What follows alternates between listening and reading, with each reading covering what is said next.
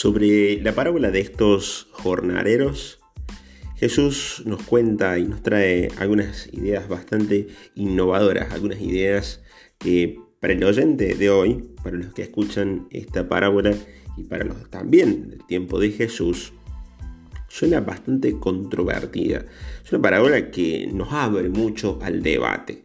Una de las primeras preguntas es ¿Por qué este jornalero que trabaja, o este obrero, ¿no? Este obrero que trabaja, que fue contratado a la mañana, saliendo el sol, y va a recibir su paga ya al caer la tarde, nosotros diríamos al crepúsculo, recibe lo mismo que alguien que ha trabajado una hora.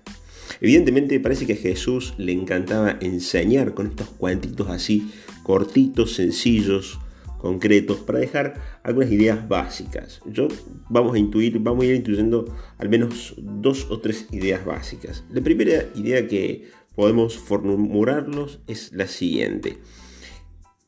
La queja que viene de uno de los obreros, de uno de los trabajadores, se basa en un famoso principio de justicia, es decir, lo que nosotros podríamos llamar de dar a cada uno lo que se merece. Entonces, si trabajo dos horas, se merece tal salario, si trabajó 8 se merece tal otro salario.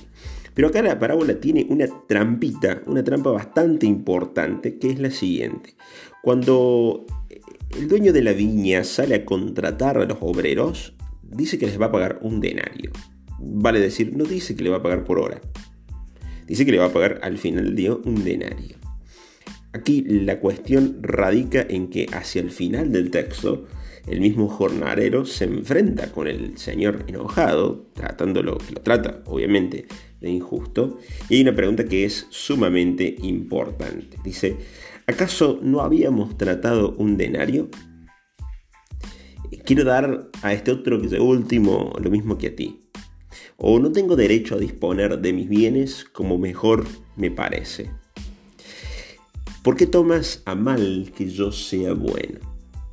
Bueno, acá parece que el que contrata a los obreros no tiene un principio de justicia eh, como lo que los trabajadores venían pensando. No es tampoco injusto, porque algo injusto sería una no paga.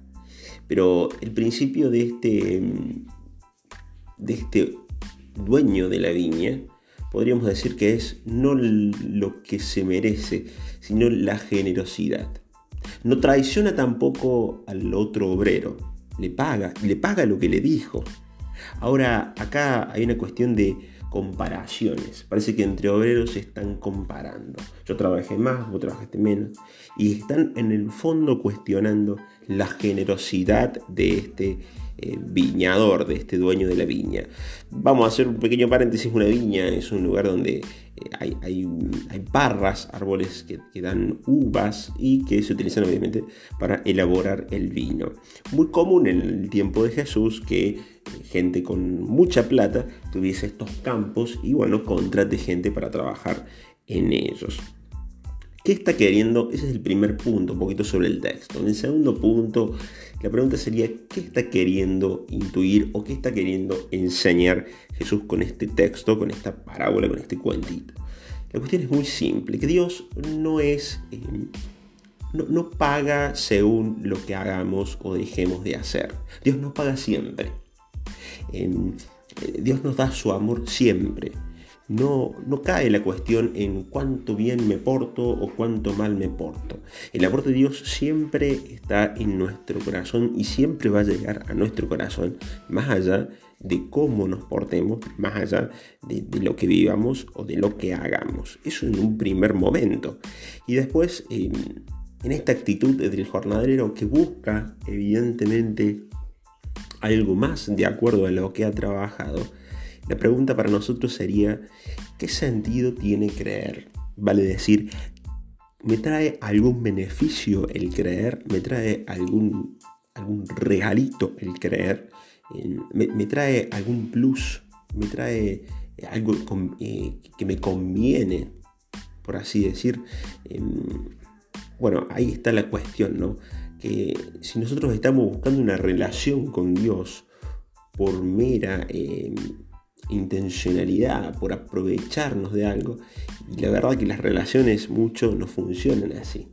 Si nosotros queremos usar a Dios para nuestro y no funciona así porque la fe no es para que las cosas nos vayan bien. La fe, en último término, eh, es para que yo tenga fortaleza dentro de lo, de lo, lindo o de lo malo que me pase en mi vida. No es para que tenga éxito en la vida. No, no, no, es para mirar de otra manera la realidad. Y ahí está un poquito la enseñanza de Jesús en un tercer punto. Así como Dios es generoso, nos llama a nosotros también a la generosidad, a ser generosos con los demás, a trabajar por el reino de Dios, pero sin tener en cuenta la paga, porque la paga va a venir. Y la paga evidentemente es el amor de Dios. La paga es la felicidad del amor, de su amor, la felicidad de los demás también, que nos aman y que, nos, que nosotros hemos amado antes. Y por último, fíjense, nosotros no amamos a los demás por una cuestión de mérito. Nosotros queremos a los demás porque antes nos quisieron a nosotros. Antes pudimos entrar en la lógica del amor de Dios y por eso amamos. El amor de Dios jamás es un premio que se gana o que se pierde.